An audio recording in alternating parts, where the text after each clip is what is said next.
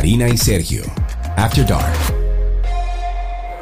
Hola a todos, qué bueno estar por aquí en esta cita que tenemos para reflexionar y conocer diferentes temas ligados al bienestar y a la salud mental. Sí, este proyecto nos ha permitido conocernos mejor, tanto a ti como a mí, como a todos. Incluso ya queremos más a Raven, Karina.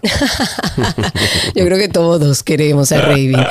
Raven, eh, molestándote un poquito. Raven es nuestro editor y siempre le, le mandamos como mensaje clave a través de estas grabaciones. Bueno, pero eh, me encanta este proyecto porque hemos permitido por ejemplo, eh, apoyar a amigos, apoyarnos nosotros mismos en nuestros distintos procesos y eso lo ha logrado Karina y Sergio After Dark. Claro, y la idea es esa, que ustedes pueden tener herramientas que luego puedan utilizar junto a sus psicólogos, a sus terapistas en general. Hoy, por ejemplo, queremos hablar de un tema que quizás no se habla mucho y que no está bien definido en el público en general y es el trastorno límite de personalidad. Es un trastorno que se caracteriza por estados de ánimo comportamental comportamientos y relaciones bastante inestables. Se estima que el 1.6% de la población adulta tiene este trastorno, pero incluso puede llegar casi al 6%. Otro dato importante es que casi un 75% de las personas diagnosticadas con este trastorno son mujeres, pero investigaciones recientes sugieren que el porcentaje de hombres afectados puede igualarlas porque en estos tiempos, Karina, se sabe que nosotros los hombres también nos estamos empoderando en conocer sobre nuestra salud mental. Incluso en el pasado, los hombres con este trastorno límite de la personalidad eran muy a menudo, muy a menudo mal diagnosticados con trastorno de estrés postraumático o con depresión. Y para hablar y conocer más detalles de este trastorno límite de personalidad, nos sentamos con nuestra querida doctora Yasuri Borromé. Ella es psiquiatra, cuenta con un máster en crisis y traumas y nos va a ayudar un poco a entender todo esto. Doctora, bienvenido. Muchísimas gracias por permitirme estar aquí una vez más. Y cuando hablamos de trastorno límite de la personalidad, estamos hablando del trastorno de personalidad, que dicho sea de paso, son 10 trastornos de personalidad distintos que existen, pero estamos hablando del más avasallante, del más complejo, de un tipo de trastorno que ya no solamente, ¿qué pasa con los diagnósticos en psiquiatría? Que no es lo mismo una personalidad que por lo general no se medica a que un trastorno psiquiátrico per se. Ah. Entonces, antes se decía que los trastornos de personalidad no se consideran consideraban una patología psiquiátrica. ¿Por qué? Porque la personalidad en sí, si nos vamos a términos generales, es este conjunto de factores biológicos, que es el temperamento, que es hereditario, y el carácter, que es el factor medioambiental, la crianza, lo que sucede en la vida. Entonces, el interior de este ser humano, entre el temperamento y el ambiente, entonces da lugar a lo que es la personalidad. Que tal como usted dice, es muy difícil como dividir y entender cuál es un trastorno límite de personalidad. A ver si podemos en el día de hoy establecer esos criterios que lo diferencian quizás de otros trastornos para que las personas puedan ir entendiendo. Exacto. Entonces, basándonos en esto, el trastorno de la personalidad límite es un cuadro que se caracteriza principalmente por una inestabilidad afectiva. O sea, afectivamente son muy inestables. Ojo, hay personas que se muestran pasivas, aunque la inestabilidad la lleven dentro porque lo que hacen es que implosionan. Pobre manejo de las emociones, no tienen capacidad para regular estas emociones y tienden a tener conductas autodestructivas y conductas de riesgo. Distorsión en la identidad, siempre tienen un problema con su imagen, con el patrón de la conducta alimentaria, con su cuerpo y alteración en el control de los impulsos también. Tienen conductas de riesgo en relación a las relaciones interpersonales, dígase las relaciones sexuales, las compras, conducir de forma, vamos a decir, imprudente y todas estas características que son más de los impulsos, porque el impulso es algo que no se medita previamente y principal en las relaciones. Esto se tiene que dar persistentemente en el tiempo, se ve evidente desde la niñez y se establece ya con todas las características para hablar de personalidad en la adolescencia y en la adultez. Cuando hablamos de personalidad, no es que un adulto de repente tiene un trastorno límite, porque ya cuando se habla de trastorno es cuando todas estas características que hablamos se hacen demasiado rígidas y persistentes en el tiempo y causan malestar tanto al individuo como a los que están a su alrededor. Ya ahí estamos hablando del trastorno. No es lo mismo una personalidad límite que un trastorno. Vamos, vamos a aterrizar un poquito los términos médicos porque a lo mejor podemos nosotros dar, eh, o usted nos puede dar un ejemplo de la vida real, de alguien que hace X o Y y que luego entonces, analizando la, ciencia detrás de eso, pues entonces eh, usted dice, no, eh, aquí hay un problema. Entonces, denos un ejemplo de la vida real. Bueno, son irritables, no les gusta que le lleven la contraria, todo es o blanco o negro. En realidad es como que pueden conocer a una persona en un momento y tienden a darle mucho valor, a idealizarla, pero en esa misma proporción de que la idealizan, si pasa algo que no va a favor de la persona con el trastorno límite, entonces tienden a desvalorizarla, a criticarla, interrumpen mucho lo que son las sesiones terapéuticas porque no le gusta que le lleven la contraria, tienen un temor excesivo al abandono, tienen conductas auto de que llegan hasta intentar a quitarse la vida en varias ocasiones o lo piensan constantemente. Esto es muy importante porque muchas, tanto de las mujeres como hombres, con el trastorno límite de la personalidad, tienden a cortarse, ya sea en los brazos, en las piernas, a veces en el abdomen, con una sensación de calmar ese malestar intenso, pero sin la intención de quitarse la vida. Hay una diferencia en se agreden físicamente, pero no son personas con, digamos, perfiles suicidas, doctora. Exacto, pero ¿qué pasa con el tiempo? Que estas conductas autolesivas tienden a escalar en intensidad y a veces como un efecto no deseado terminan en el suicidio, pero de forma secundaria. Es que si se cortan la piel, porque en realidad lo que buscan es una liberación de endorfina para calmar el malestar emocional, el dolor físico y el dolor emocional, el cerebro los registra igualito en el cerebro, es por eso que andan cortándose siempre la piel, porque en ese momento también se liberan emocionalmente, entonces tienden a llegar al suicidio porque las cortadas tienden a ser más profundas con el tiempo ingestas de fármaco por sobremedicación para buscar dormirse, intenciones fatalistas hasta para llamar la atención, que si no me compraron un celular, pues yo me voy a tirar o voy a hacer esto, y tienden a tener este tipo de pensamiento y de conducta sin la intención suicida, pero hay un alto porcentaje que llegan al suicidio o por una conducta impulsiva o por una de estas autolesiones que entonces se agravan. Doctora, ¿y no es fácil confundir el trastorno límite de personalidad con una depresión intensa, una depresión fuerte. Sí, de hecho se confunde mucho tanto con la depresión como mismo mencionaron el trastorno de estrés postraumático y con el trastorno bipolar. ¿Por qué? Porque hay tres rangos importantes en el trastorno de personalidad límite, o sea, tres puntos, que es la impulsividad, la afectividad y la forma en que piensan del mundo y piensan de sí. Y cuando el punto de este tipo de trastorno límite es la afectividad, tienden a hacer muchas depresiones tienden a deprimirse constantemente y hay momentos en que esas depresiones son tan mayores que no se puede ver que en realidad lo que tiene de base es un trastorno límite de personalidad que los lleva constantemente a la depresión. O sea, que pueden estar de forma combinada al mismo tiempo. ¿Y por qué el estrés postraumático? Porque también se ha estipulado que hasta el 90%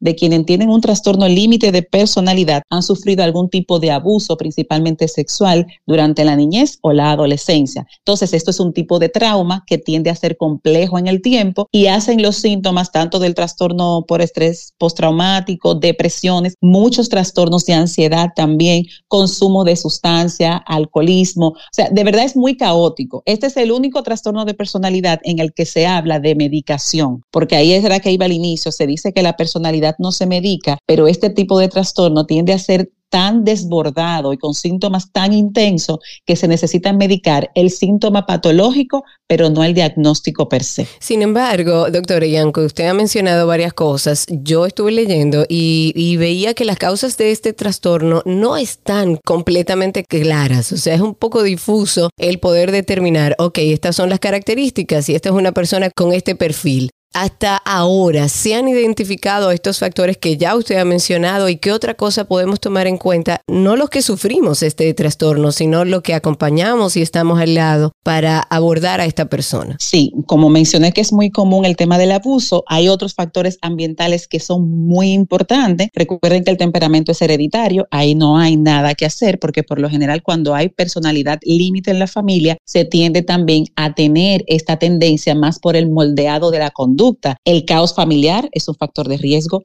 abandonos traumáticos es un factor de riesgo, que esos valores de la familia impidan como una diferenciación y que no favorezcan a la dependencia. O sea, cuando en la familia hay un exceso de libertad, no hay reglas, no hay estructura, esto también da al traste a que sea riesgo para el trastorno límite, formar parte de una familia con historia de otros trastornos psiquiátricos o consumos de sustancia, adicciones, la existencia, como mencioné, de los abusos físicos, sexuales o emocionales en la infancia y el temperamento porque influye demasiado en lo que es la regulación propia de cada ser humano de su parte emocional. Estos son los principales factores de riesgo que se ven asociados a que se dé y que aparezca el trastorno límite de la personalidad. Doctora, si nos vamos desde la perspectiva del paciente, de la persona que está eh, sufriendo este trastorno, ¿ellos pueden identificarse ellos mismos usualmente o están en completa negación de que viven ese trastorno? Mira, llegan a tener tanto problema con el entorno como en la distorsión en cómo se ven a sí mismos y cómo se valoran, que saben que algo pasa con ellos. ¿Qué dicen en la consulta? Tengo una sensación constante de vacío, me abrumo o me aburro con mucha facilidad, no puedo quedarme mucho tiempo haciendo una tarea fija o lograr una meta, las amistades vienen y se van, eh, tengo un pensamiento de muerte recurrente que es como que si ya termino con mi vida, yo descansaría de esto. Y es siempre esa idea como hay algo mal conmigo y yo no puedo saber qué es sentimiento de soledad. Independientemente de que tengan personas a su, su, entorno, siempre están buscando esa aprobación o esa seguridad de quienes tienen al lado y tienen como las relaciones más cercanas, no los van a abandonar, tienden a ser hostiles con las personas más cercanas, o sea, agresivos, irritables, hiperreactivos y más van por la depresión que causa o por los síntomas de ansiedad que el mismo trastorno. Entonces, cuando vamos a la historia, ah, no, mira, desde yo siempre he hecho mucha rabieta o en mi casa me decían que yo hacía mucho desorden porque tienden a causar mucho caos. Es como un caos interno que terminan también traduciéndolo en su entorno y en, eh, principalmente en su familia. En Karina y Sergio After Dark queremos que sepas que no estás solo. Por eso te compartimos un testimonio del tema que estamos tratando. Bueno, mi experiencia con el trastorno límite de la personalidad ha sido un gran reto, especialmente en la parte en la que no fui consciente de que tenía la condición. Es una parte muy difícil porque tú sientes, no perteneces a este mundo, como te sientes como un alienígena, ves como todo el mundo no reacciona o no le importan las cosas al mismo grado que a ti te importa, siempre te sientes abandonado o no correspondido, siempre te sientes con ese dolor que con bases constantes llega a ser invalidado, lo cual empeora el caso. Una vez que tú vas a terapia, tú comienzas a conectar con estrategias como llegar a zonas grises, negociar con esa polarización que siempre haces. Tú dejas de ver las cosas como blancas o negras. Yo siempre idealizaba las cosas, hacía una película, me emocionaba, me imaginaba qué iba a pasar luego. Por ejemplo, iba a conocer una persona y esa persona yo la veía, wow, mira, cuánta característica maravillosa, qué interesante, lo más seguro conectamos con esto y aquello, vamos a poder hacer amigos de esta manera, le voy a entregar esta parte de mí y esa persona lo va a apreciar y vamos, o sea, sin darme cuenta, ya yo hacía una película, era como que, o sea, mi mente resaltaba todas aquellas cosas que quería ver y se hacían invisibles todas aquellas señales de que esa persona probablemente no era eso que yo pensaba, no desea esa dinámica que yo quisiera tener inclusive sus necesidades. El tema de, con el trastorno límite que viene de un abandono en tu infancia, viene de, de, traumas constantes, de personas que te hicieron sentir horrible y tú creaste tantos mecanismos de defensa para luchar contra bullying, contra ausencias, contra abandono, contra invalidación, con problemas de autoestima, que cuando ya tú creces, ya tú no necesitas tantos mecanismos de defensa y te atacan. En mi caso, me acosaban en, en la escuela cuando llegaba a mi casa también me acosaban. No me decían, nadie reconocía un valor en mi persona. Y tú te llevas ese, esa narrativa a lo largo de tu vida. La ves en todas partes. Hay una sugerencia de esos episodios en todo momento. Siempre te sientes triste, siempre te sientes irritable, siempre te sientes mal. En muchos momentos llegué a contemplar el suicidio como una alternativa, hubo intentos inclusive, y cuando ya la vida se volvió insostenible, que tú tocas fondo, que tú dices, mira, que ya toma, que ya inclusive llegué a, a, a, tú ya a adoptar, eh, que llegas a, a, tener conductas de riesgo que afectan tu, tu, seguridad y la de otras personas, o que te desadapta completamente, es el momento donde tú dices, mira, necesito ayuda. A través de la terapia tú aprendes a llenar esos huecos que tú llevas desde hace tanto tiempo. Esa parte es la que te permite e independizarte. Y lo más maravilloso de la, de la terapia con la doctora Yasuri, en mi caso, es como yo pensé que iba a encontrarme con un terapeuta que me iba a decir, tú estás mal por esto y esto y aquello. Y yo estaba ya preparado para recibir esa respuesta de que yo estoy mal, de que estoy un trastornado, de que tengo que trabajar y trabajar y trabajar y me topé con todo lo contrario, me topé con debo de aceptar que he sufrido, debo de contemplar ese dolor como algo bueno y válido, aprender a validarme a mí mismo antes de esperar que lo hagan otras personas. Aprendí a ver mi debilidad. Por ejemplo, ese apego irracional es simplemente una necesidad de afecto producto de esa historia que yo tuve. Entonces, en ese preciso momento, tú comienzas a gestionar, cuando tú reconoces ese demonio, comienzas a gestionar esa necesidad no suplida de una forma sana, buscar personas, establecer límites, prestar atención a las necesidades ajenas, comienzas a comprender que qué es lo que te hace daño. Cuando aprendes a ver que apegarte tanto a una persona te hace daño y ya tú no quieres conectar con ese dolor, comienzas un camino de encuentro contigo mismo. Y o sea, fue un proceso maravilloso y fue muy difícil, pero fue muy maravilloso estas personas que viven con este trastorno, ¿cuáles son las consecuencias que pudieran llegar a sufrir si no se trata, en vista de que pudieran vivir en negación? Porque hemos visto casos en los que las personas se lastiman incluso. La consecuencia principal es el suicidio, es la muerte. La otra, muy pobre calidad de vida, independiente de que tengan niveles intelectuales muy elevados, o sea, sean muy inteligentes, no tienen mucha calidad de vida porque tienden a ser inestables tanto en los estudios como en los trabajos y en las relaciones interpersonales. Se tornan aislados porque las personas no pueden estar cerca de ellos. Quienes los aman, bueno, los amo o te amo, pero no puedo estar muy cerca de ti y eso hace que constantemente sigan cayendo y recurriendo o en esas conductas autolesivas o en esas conductas que van a buscar gratificación inmediata, las drogas, las compras y todas estas conductas de riesgo. A largo plazo terminan en una depresión crónica que se hace hasta resistente en la parte farmacológica, termina con trastornos de ansiedad también crónicos y en un caos familiar, porque pocas veces los hijos te quedan si son los padres o pocas veces los padres permiten que estas conductas sigan cuando ya son hijos adultos y terminan aislándolos lamentablemente. Ese temor tan grande que ellos tienen al abandono, que una de las principales causas en que no saben regular sus emociones, termina haciéndose realidad. ¿Qué pasa al entorno? ¿Qué pasa con la gente que está alrededor? De este tipo de paciente, de este tipo de persona que tiene este trastorno. ¿Cuál es ese comportamiento usualmente? Los cuidadores se desgastan porque tienen una ambivalencia como de que el sí y el no al mismo tiempo tienden a generar mucho rechazo porque se vuelven incomprensibles. Los familiares, de hecho, hay una terapia, la que más funciona para este tipo de trastorno de personalidad en terapia psicológica, hay que dar un apoyo familiar. O sea, se necesita una terapia familiar para que puedan comprender cuáles son los detonadores, o sea, las situaciones que la van a estresar, de qué forma generar un ambiente que pueda esa persona desenvolverse sin tener tantos detonadores y que la familia cuando se detone sepa contenerlo en el aspecto emocional. O sea, no es algo que queda aislado a la familia, sino que se lleva un tratamiento en conjunto con la familia porque tiende a ser desgastante. Claro, y, es desgastante para el que está cercano a esa persona o para sus familiares, tomando en cuenta que has hablado de irritabilidad, de que es una persona que se autolesiona, de que tiende a ser eh, incluso tosco eh, y tiene reacciones negativas en torno a sus cercanos y a cómo reaccionan. ¿Qué pasa? Porque eh, cuando hablamos de trastornos, pudiera mezclarse uno con otro, hablas de que usualmente esta persona tiende a la depresión, tiende a la ansiedad. ¿Qué pasa si una persona con este trastorno límite de la personalidad es mal evaluado, es mal diagnosticado y se puede confundir esto con una depresión o ansiedad y es mal medicado? ¿Qué pudiera llegar a pasar? Los síntomas van a persistir, empiezan a tener esta desesperanza de que voy al médico, me medican y sigo sintiéndome mal porque no se dan cuenta que es algo que tiene que ver con la parte biológica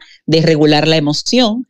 Tienden a devaluar a los terapeutas, o sea, si no son bien evaluados porque necesitan tanto la farmacología como la psicoterapia, entonces se quedan en ese ciclo constante. Hay algo muy interesante, Karina y Sergio, que en relación al trastorno límite nos estamos refiriendo al que es más expresivo y al que es más caótico porque es el que más se ve. Pero hay un grupo de pacientes que tiene el diagnóstico del trastorno límite de la personalidad, pero lo maneja de una forma pasiva. Porque mientras tiene familia, trabajo, seguridad económica como estos pilares que le dan el sostén a una estabilidad de cualquier ser humano, no andan detonando ni andan desarrollando estas conductas que son exageradas. Cuando entonces detonan y se hace evidente ante divorcios, ante muerte de alguien cercano, ante despidos de trabajo, que es, pero wow, ¿qué pasó con esta persona? Si todo el tiempo se comportó de una manera muy tranquila, muy pasiva, y ahora está todo un caos que no ha podido volver a ser la misma desde que terminó el trabajo o desde que ha muerto un familiar, tienden a ser en realidad trastornos límites que cuando uno de sus factores protectores en el tiempo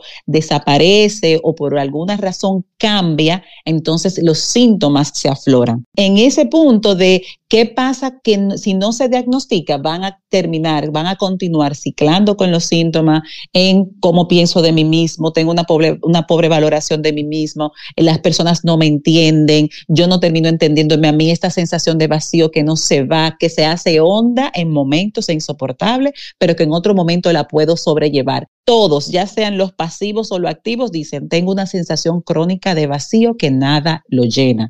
Eso está bien presente. Tengo un temor a que me abandonen y tiendo a aferrarme mucho a la pareja, a los hijos o a los amigos. Empiezo a hacer cosas como para poder encajar y que no me abandonen. Entonces, cuando los tengo muy cerca, no sé cómo manejar porque detonan muy rápido y es como que yo quisiera tenerlos cerca, tener una buena relación, pero no sé qué hacer cuando están cerca. Esto es lo que se puede ver tanto afuera como quien vive con el trastorno de personalidad límite, que también se le llama el trastorno disregulativo de las emociones, porque básicamente que no hay una capacidad de poder regular las emociones. Ninguna, ni las buenas ni las malas, o sea, las reacciones y las emociones en general regularmente son desproporcionadas. Exacto, es tanto que se confunde mucho con la manía. Recuerden cuando hablamos del trastorno bipolar, claro. pero estas tienden a ser no tan intensas y tienden a ser cíclicas, aunque a diferencia del trastorno bipolar, que remiten completamente, el trastorno límite se hace persistente en el tiempo. Entonces, en estos puntos es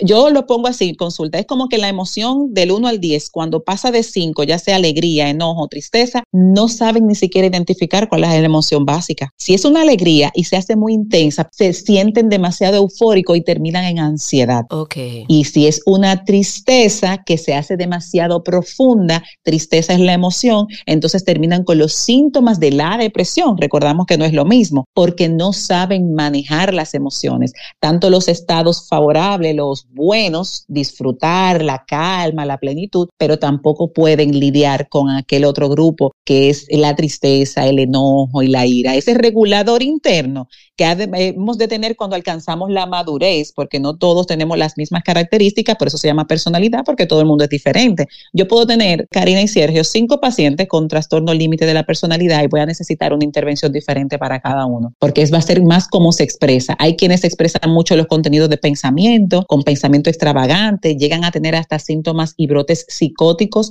pero breve, o sea, alucinan o se disocian de la realidad por horas o por minutos. Esos son más los cognitivos. Los afectivos tienden siendo esta parte de la depresión, de la irritabilidad, de la agresividad. Y los impulsivos son todas estas conductas de que si compro mucho, de que si gasto, que las tarjetas, que los juegos tienden a ser también la ludopatía y la conducta alimentaria también y las conductas promiscuas. Entonces, en estos tres grupos nos damos cuenta cuáles son los síntomas que más se hacen presentes y ahí basamos el tratamiento. Doctora, hemos hablado mucho de la parte negativa de todo esto. Sin embargo, eh, hay una luz al final del camino. Podríamos decir que existen medicamentos para poder balancear este trastorno? Sí, hay tratamiento, hay una muy buena evolución, hay pronósticos favorables cuando el paciente, como decimos, se encuadra. Hago conciencia de que esto me está pasando, reconozco que mi vulnerabilidad son las emociones, voy a desarrollar herramientas y recursos para poder regularla, y esto sea meditación, yoga, actividad física, un buen acompañamiento en psicología con psicólogos que se han capacitado en trastornos de personalidad y el fármaco va a depender del síntoma. Es como si es impulsividad, un fármaco que maneje la impulsividad. Si es muchos síntomas depresivos y afectivos, un fármaco que maneje estos síntomas afectivos. Y si es mucho de la parte cognitiva, eh, de pensamiento, de lo que pienso de mí, de lo que piensan los demás, pues entonces un fármaco que maneje esa parte. ¿Hay una luz? Sí la hay. Y ojo, cuando estos pacientes tienen un buen tratamiento y un buen manejo, tienden a ser personas extraordinarias, maravillosas y son personas que se, que se destacan del entorno y de la media cuando logran aprender a regular las emociones, porque las emociones no se van a ir. Hay una cosa que siempre digo, el fondo va a seguir, lo que, va a, lo que vamos a hacer, cualquiera que sea el caso, es moderar la forma en que se expresa. Y para eso hay que aprender nuevas formas no el fondo, nuevas formas. Herramientas que tú le das a tus pacientes con este trastorno, hablaste de meditación, pero ¿qué cosas usualmente, más allá del medicamento establecido a partir de, bueno, qué es lo que tengo que regular, cuáles son esas otras cosas que no son medicamentosas y, y el tratamiento psicológico que pudiera ir ayudando a una persona que quizás ahora no se escuche y dice, pero espérate, esto es una alerta para mí, déjame yo, en lo que consigo mi especialista, ir trabajando de esta manera. ¿Cómo puede ir haciéndolo, Yasuri? Una de las cosas más terapéuticas que pueden empezar a escribir de sí mismo, del mundo interno y de cómo se sienten, la narrativa. Luego de leer esta parte, saber cuáles son las situaciones a las que se enfrentan, que más los detonan, ver qué tanto tiene esto proporción conmigo, porque claro, a veces se convive varias personas con trastorno límite y no es solamente la persona con el diagnóstico el que provoca la situación, sino que hay un ambiente que puede provocarlo. Alejarse de situaciones, personas y cosas que tienden a detonar, aprender nuevos hábitos, correr porque la corporalidad ayuda bastante. Hay algo que se llama la terapia dialéctica conductual, que es entre lo que hablo, hago un compromiso, con esto también hago, la terapia de aceptación y compromiso, y poder entonces llevar tanto horarios que sean flexibles, actividades durante el día, que ellos puedan, bueno, por el día de hoy tengo esto y tengo esto pendiente, tener horarios regulares de sueño, moderar, si no es abstenerse también de lo que son las sustancias psicoactivas, porque si ya hay un tema de sustancia, también hay que trabajarlo y si reconoce que tiene síntomas depresivos y estos síntomas son muy persistentes, trabajar desde la parte de psiquiatría la parte de lo que es la depresión. Pero de lo parte conductual, mucha corporalidad, actividad física, zumba, baile, buscar algo que lo ocupe y que le interese. Terapia de, eh, ocupacional, ya sea una tarea nueva, aprender un idioma, aprender un arte, algo que puedan aprender y que puedan enfocar y llevar siempre un acompañamiento. Ojo, no siempre es un, un acompañamiento farmacológico, quiero dejar esto claro. Ah, ok, eso iba a preguntar. Ah, mira, y como tratamos es personalidad, que no estamos hablando de una sola depresión o un trastorno de ansiedad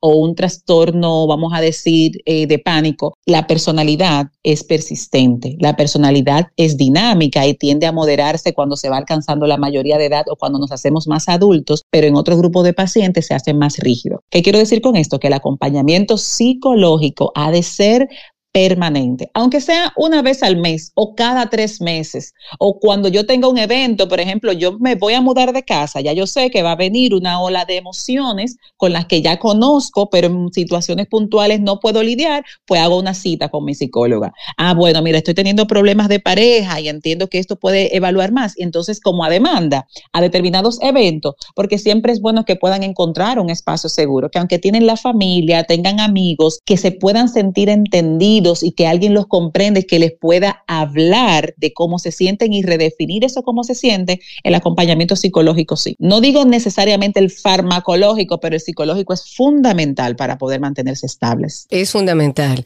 Hablando del farmacológico específicamente y tomando en cuenta que dices, mira, puede ser que sí requiera y puede ser que no requiera, pero ¿qué pasa con aquellos que lo requieren, pero que a lo mejor no pueden llevar el tratamiento farmacológico por distintas razones? Porque está en medio de un embarazo, porque el medicamento no lo tolera, por cualquier otra razón. ¿Ha pasado esto en tu consulta y qué sucede con ese tipo de personas? Sí, dos cosas importantes. Hay fármacos en el embarazo para todo tipo de diagnóstico psiquiátrico y que continúan siendo seguros. Siempre es bueno que puedan preguntarle a su psiquiatra. Lo otro es si ya sea por cuestiones económicas o por intolerancia, que es difícil que sea por intolerancia, lo que puede hacerse entonces es una intervención constante de la parte de psicología. Todos estos recursos aprendidos que pueden poner en práctica en el día a día que he mencionado, pero entonces si una psicóloga yo puedo verla una vez al mes, pues hay intervenciones psicológicas que se hacen una vez a la semana, semanal. Estoy embarazada y hasta por decisión, porque he tenido pacientes, doctora, mire, yo sé que usted me ha dicho que estos fármacos son seguros,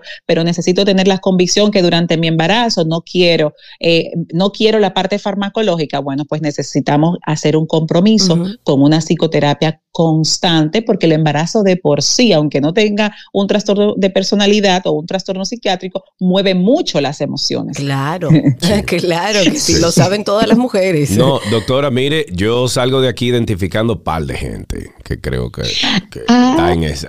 Bueno, yo identifico ahora mismo una persona en mi entorno que todos los amigos siempre decimos, señores, pero ¿qué es lo que le pasa a fulano? Porque que... Pero que mira, es bueno que tú traigas eso a colación, Sergio, porque de repente sería bueno, doctora, que usted establezca ¿Cuál realmente es el límite del trastorno límite de la personalidad? Si es que se puede decir así. Digamos, ¿qué establece qué es un trastorno? Y a lo mejor una situación en particular que estoy viviendo en un momento determinado de mi vida, ¿qué lo establece? ¿Cómo puedo generar esa diferencia? A lo mejor Sergio ahora se le explica y dice, ah, no, espérate, ese amigo mío no. Sí, ¿Cómo manejamos esa diferencia? Dijiste una palabra que me recuerda siempre a mi maestro cuando estábamos en formación y hablábamos de la personalidad límite. Cuando tú dijiste, ¿cuál es el límite para el trastorno límite? Y la respuesta siempre ha el trastorno límite no tiene límites. Exacto. O sea, si hay un criterio mayor es que no los tiene. Se dice, mira, son impredecibles, son inestables, son impulsivos. Entonces, en estas y todas estas partes, cuando ya hay un caos en que si nos vamos a reunir, vamos a dejar a fulanito fuera. Es que si yo voy a salir y me voy de viaje, estoy, me estoy sintiendo tan abrumada, la persona que tenga el trastorno, que yo prefiero mejor no viajar. Entonces ahí vamos al punto clave en todo lo que se considera trastorno, es que ya me causa un malestar a mí o ya está causando malestar en mi entorno. ¿Cuándo es el trastorno límite? Cuando estos patrones de conducta que hemos hablado son persistentes en el tiempo